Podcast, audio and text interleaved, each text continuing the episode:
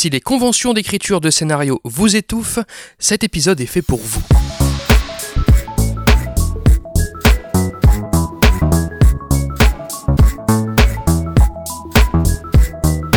Salut et bienvenue dans ce 61e numéro de Commencer raconter, le podcast qui déconstruit les scénarios. Un dimanche sur 4 et non plus sur 2, je développe les raisons en fin d'épisode. Aujourd'hui, montons sur les planches de Broadway avec la comédie dramatique américaine Birdman, écrite à huit mains par Nicolas Giacobone, Alexander Dainleris, Armando Bo et Alejandro González Iñárritu, réalisée par ce dernier et sorti au cinéma en février 2015. Le chaos perpétuel qui règne dans la conduite de cette histoire nous permettra d'explorer les vertus, bah justement, de l'exploration dans un scénario.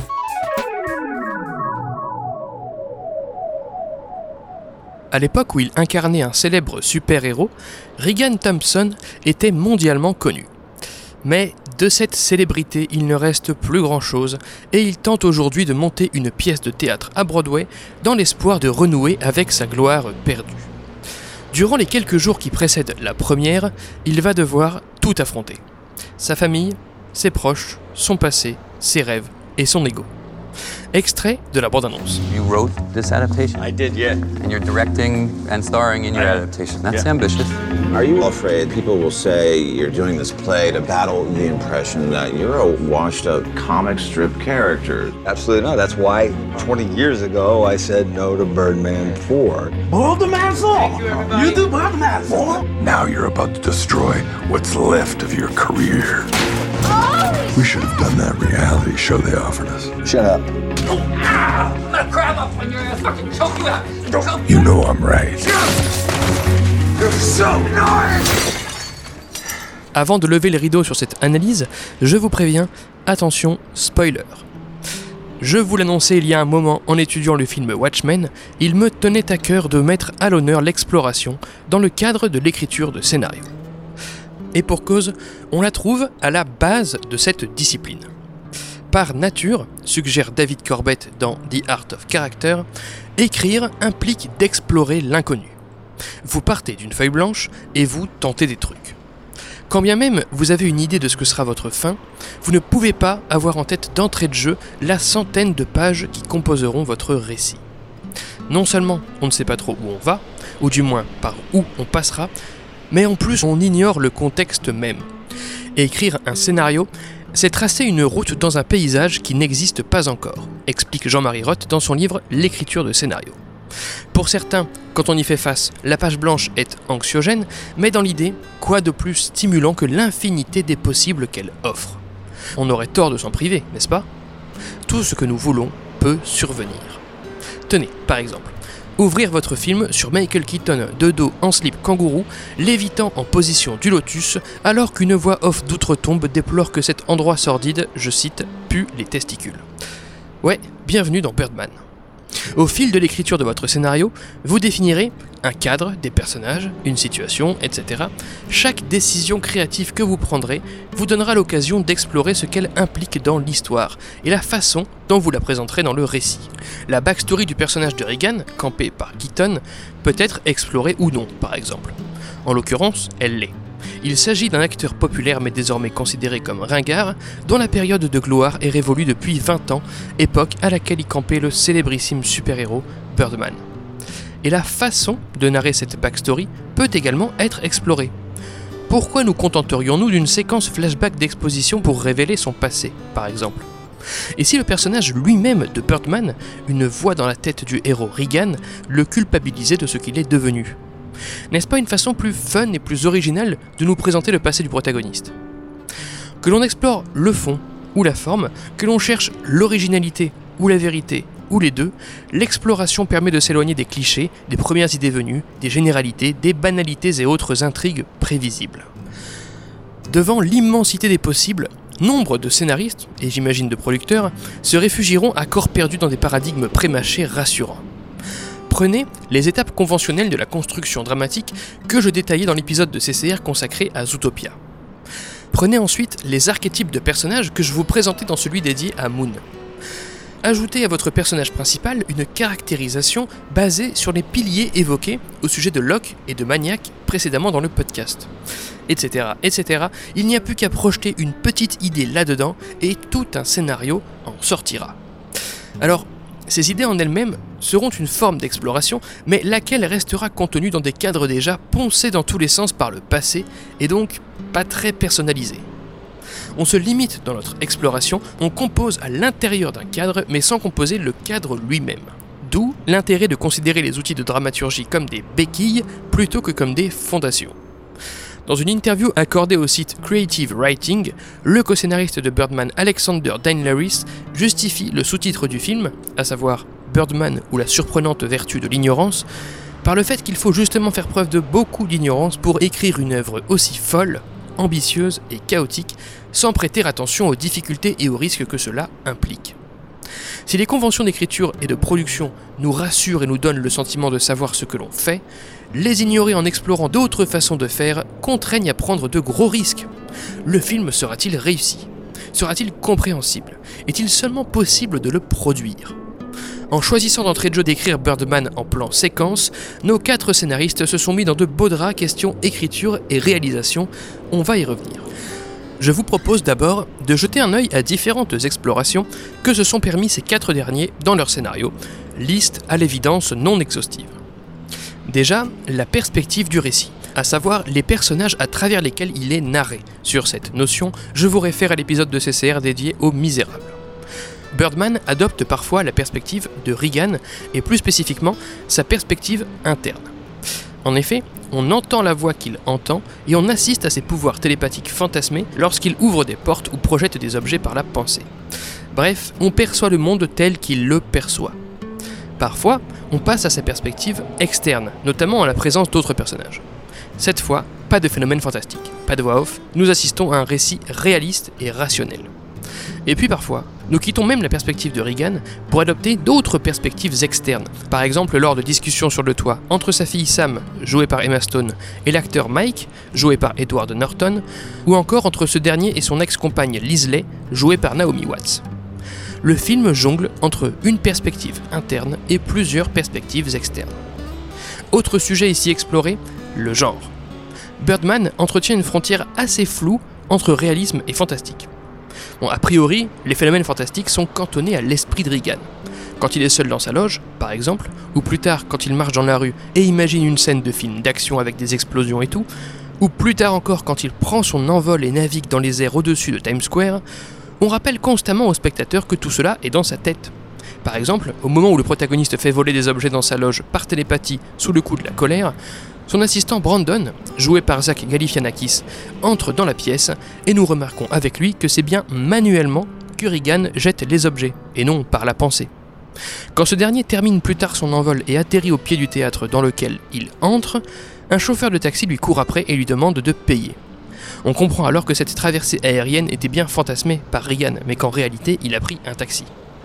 Du coup, ok, le film est-il objectivement réaliste? Je ne pense pas. Deux scènes m'ont tout de même mis un doute. Déjà, celle où le mauvais acteur de sa pièce de théâtre se prend un projecteur sur la tronche juste après que Regan a jeté un regard vers le ciel. Comme si donc il avait commandé cet accident. D'ailleurs, c'est ce qu'il dira plus tard. Et puis, le fameux plan final où la fille de Regan, Sam, constate que son père a sauté par la fenêtre, mais s'émerveille, semble-t-il, de le voir dans le ciel. Ces deux moments de Birdman estompent la limite entre réalisme et étrangeté du récit, aux frontières du fantastique, venant déstabiliser le spectateur. Plus encore, le film compose avec la réalité même.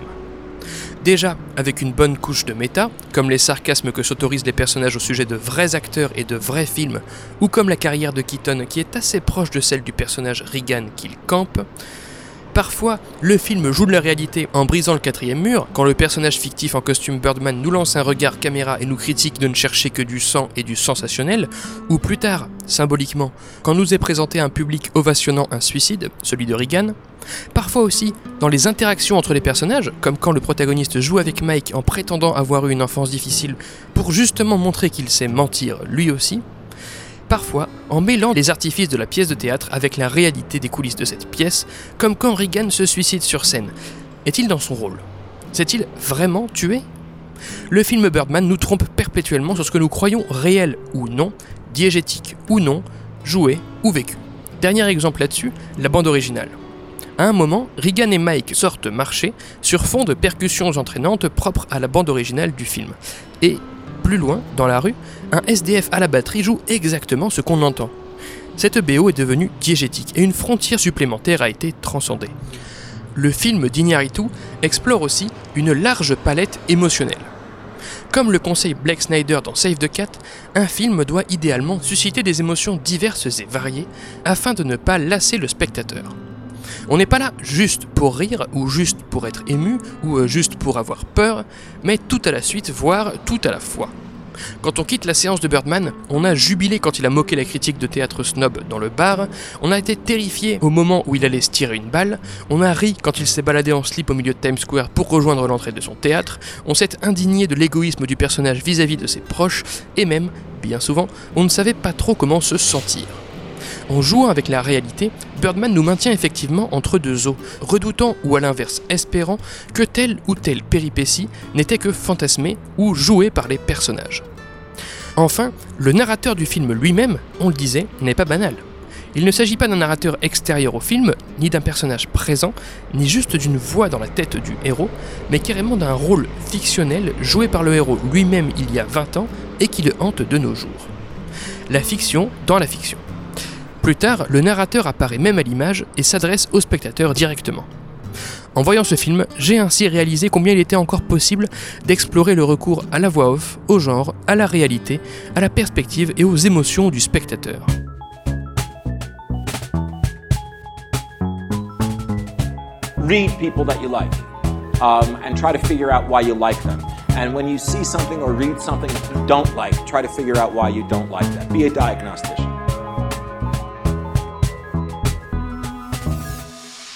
En prenant toutes ses libertés, Birdman explore plus amplement et créativement son sujet que s'il s'en tenait à des méthodes de narration plus codifiées ou balisées ou sages.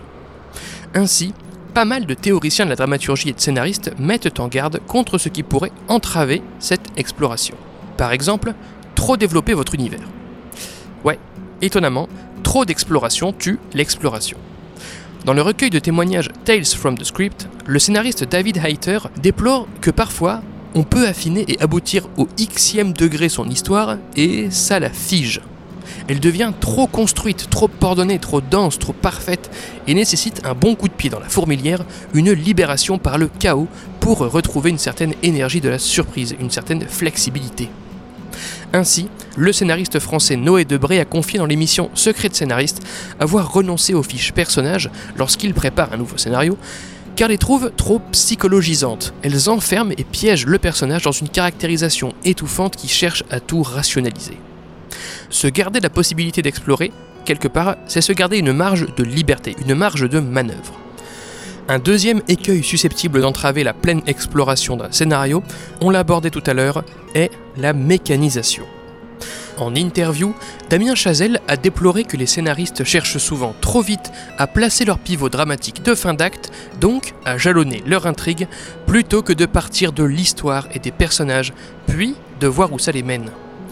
En faisant cela, les scénaristes mécanisent leur intrigue, ils la forcent à prendre une direction qui ne permettra peut-être pas d'explorer pleinement leur histoire. C'est au hasard que vient la structure, a déclaré Kubrick à Michel Simon dans un entretien. Raconter, c'est faire des découvertes et non prendre des décisions, a remarqué Brian McDonald dans son livre Invisible Ink. Les histoires se fabriquent d'elles-mêmes, affirme Stephen King dans Écriture. Il est question d'installer une situation, de regarder ce qui se passe et de l'écrire. Une façon de se prémunir de cela, nous y revoilà, est donc d'explorer le cadre même de l'histoire, la façon de raconter. Birdman, par exemple, est raconté sans aucune coupe apparente. En effet, il n'y a pas de coupe dans la vraie vie, et le film joue ainsi à nouveau des frontières avec la réalité. John Truby suggère ainsi, dans l'anatomie du scénario, de conférer très tôt à son projet ce qu'il appelle un designing principle, que je traduirai par un principe de conception.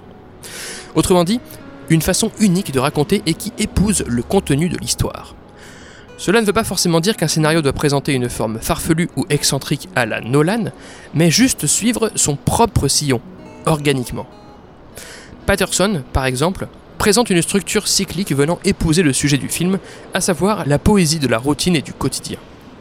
Apocalypse Now prend la forme d'un récit progressivement spirituel et mystique, au rythme que ses personnages s'enfoncent dans l'enfer de la guerre et y perdent la raison. Citizen Kane retrace la vie d'un personnage à travers la perspective des autres dont il cherchait l'amour et l'admiration. Au pire, peu importe que la conduite du récit soit particulière, le tout étant de la laisser vous guider. J'ai dédié tout un épisode du podcast à l'importance d'une construction organique en analysant le film Faute d'amour. L'avantage d'un principe de conception est qu'il nous rassure face à la page blanche, comme le ferait une intrigue mécanisante toute faite à la Vogler ou à la Black Snyder, sauf qu'ici, le principe de conception épouse l'histoire que nous racontons en particulier. Il l'accompagne et la propulse, et non euh, la sclérose ou l'étouffe. Bon, cela dit, je fais le malin avec mes histoires de liberté et d'exploration, pour autant, cela ne se fait pas sans un coup. Dans une interview accordée au site Blue Cat Screenplay, le co-scénariste de Birdman, Alexander Dane explique que le principe fondateur du film en plan séquence a généré des contraintes inédites d'écriture. Par exemple, la durée des dialogues doit correspondre parfaitement à celle de l'action, car il ne sera pas possible de tricher au montage. Il n'est pas possible non plus d'optimiser des scènes en y arrivant tard et en en partant tôt, obligeant les scénaristes à rendre créatifs et intéressants les moindres bonjours de début de scène et les moindres à plus tard de fin de scène. On ne pourra pas les couper au montage. Mais encore, contrairement à la plupart des films en plan séquence, Birdman ne se déroule pas en temps réel sur une unité brève de temps, mais présente des ellipses de parfois plusieurs heures ou jours, malgré la continuité de la prise de vue. Ainsi, à l'écriture, il a fallu penser des transitions spatio-temporelles à la fois fluides et claires, comme lorsqu'on passe d'une répétition à une représentation de la pièce de théâtre, ou lorsqu'un plan vers le ciel permet un time-lapse témoignant du temps qui passe. L'exploration du principe de conception propre à Birdman a impliqué l'exploration de nouvelles contraintes d'écriture qu'il provoquait, comme si l'écriture de scénario n'en comptait pas déjà assez comme ça. C'est ici qu'on entre dans les limites et le paradoxe de l'exploration. Alors oui, nous le disions, trop d'exploration étouffe le film et freine l'exploration, mais même quand on s'aventure avec prudence dans les possibilités que nous offre notre histoire, nous nous imposons un lot de contraintes qui vont de pair. Dans une interview que j'ai eu la chance de mener pour la chaîne Science et Vie TV, la responsable du Centre de soutien à la recherche à la Haute École pédagogique de Vaud, Isabelle Capron-Poiseau, explique que la créativité consiste en un balancier entre divergence et convergence. Divergence parce qu'on s'ouvre le champ des possibles, on explore, et convergence car au sein des possibles, eh bien, il faut choisir et donner une direction à sa création. Ainsi, a remarqué Yves Lavandier dans une interview pour la Guilde des scénaristes, autant une page blanche présente une infinité de possibilités, autant chaque décision créative du scénariste, l'âge du personnage, la couleur de sa voiture ou que sais-je, referme le champ des possibles et oblige à prendre d'autres décisions sous la contrainte plus que par exploration. Toujours dans l'interview pour le site Creative Screenwriting, le co-scénariste de Birdman, Nicolas Giacobon, déplore ainsi avoir dû apprendre à écrire ce film au rythme qu'il l'écrivait, conformément à ses propres règles. Bien des décisions d'habitude prises au montage devaient être anticipées dès l'écriture, ajoute Armando Bo, autre co-scénariste du film. Si grandes sont la divergence et l'exploration que vous vous autorisez, si grandes seront la convergence et la contrainte qui en découleront afin que votre récit se tienne. À partir de là, c'est à l'auteur de se responsabiliser. Comme l'a justement remarqué Stephen King dans Écriture, autant le traditionnel comme l'expérimental sont à la disposition de l'auteur, autant, à un moment donné, il faudra évaluer objectivement ce qu'il a écrit. Est-ce que cela fonctionne? Prenons Tenet. J'étais impatient de le découvrir en salle, vous disais-je dans le dernier numéro du podcast. Eh bien, autant raconter en parallèle des faits qui vont vers le passé et d'autres qui vont vers le présent s'avère prometteur et original, autant Nolan n'a pas forcément réussi à livrer un récit compréhensible, laissant bon nombre de spectateurs sur le carreau. Pour conclure, si vous écrivez, vous explorez, que ce soit votre histoire et son contexte, ou la façon de les présenter, et chaque exploration sera une porte vers de nouvelles explorations. Face à l'infinité des possibles, nous nous réfugions parfois dans des cadres et des narrations préconstruits. C'est pourquoi il est préférable de trouver pour chaque film sa propre conception, adapter son propre cadre de narration. Explorer, c'est prendre des libertés, c'est diverger, mais cela implique en conséquence de canaliser ses idées, donc de les faire converger, et chacune deviendra une contrainte pour les autres, soit parce qu'elles sont trop nombreuses et donc étouffantes, soit parce qu'elles sont incompatibles. Ainsi, plus vous explorerez, moins vous vous laisserez de marge de manœuvre pour le faire. Petit aparté avant de vous laisser, concernant le rythme de diffusion du podcast. Je vous le disais en intro, on passe d'un dimanche sur deux à un dimanche sur quatre. La raison à cela étant non pas que je manque de temps, même si bon, je suis bien content de m'en dégager un petit peu, mais que j'ai de moins en moins de matière à traiter. Ce ne sont pas les idées de sujets qui manquent, mais ce que j'aurai à dire sur ces sujets. Pour éviter de trop radoter ou de raccourcir la durée des épisodes ou d'en amoindrir la densité, je préfère les raréfier et ainsi en préserver l'intérêt. Merci de votre compréhension. Fondu au noir pour ce 61e numéro de Comment c'est raconté. Merci pour votre écoute, j'espère qu'il vous a intéressé. Retrouvez toutes les sources de cet épisode et tous les liens du podcast dans la description et sur ccrpodcast.fr, dont Facebook, Instagram, SoundCloud, Spotify, tout ça, mais encore et surtout Apple Podcast. Pour ce dernier, je vous invite à laisser 5 étoiles et un commentaire, c'est très important pour le référencement du podcast. Podcast dont l'habillage musical était signé Rémi Le Sueur, je le rappelle, et Lenny Exa Conta remercie. N'oubliez pas qu'une retranscription de chaque numéro de Comment c'est raconté est sur le site Medium pour pouvoir lire les analyses à tête reposée. Je m'appelle Baptiste Rambaud, disponible sur Twitter pour répondre à vos questions, à vos réactions, et vous donne donc rendez-vous dans 4 semaines pour la 62e séance. Ciao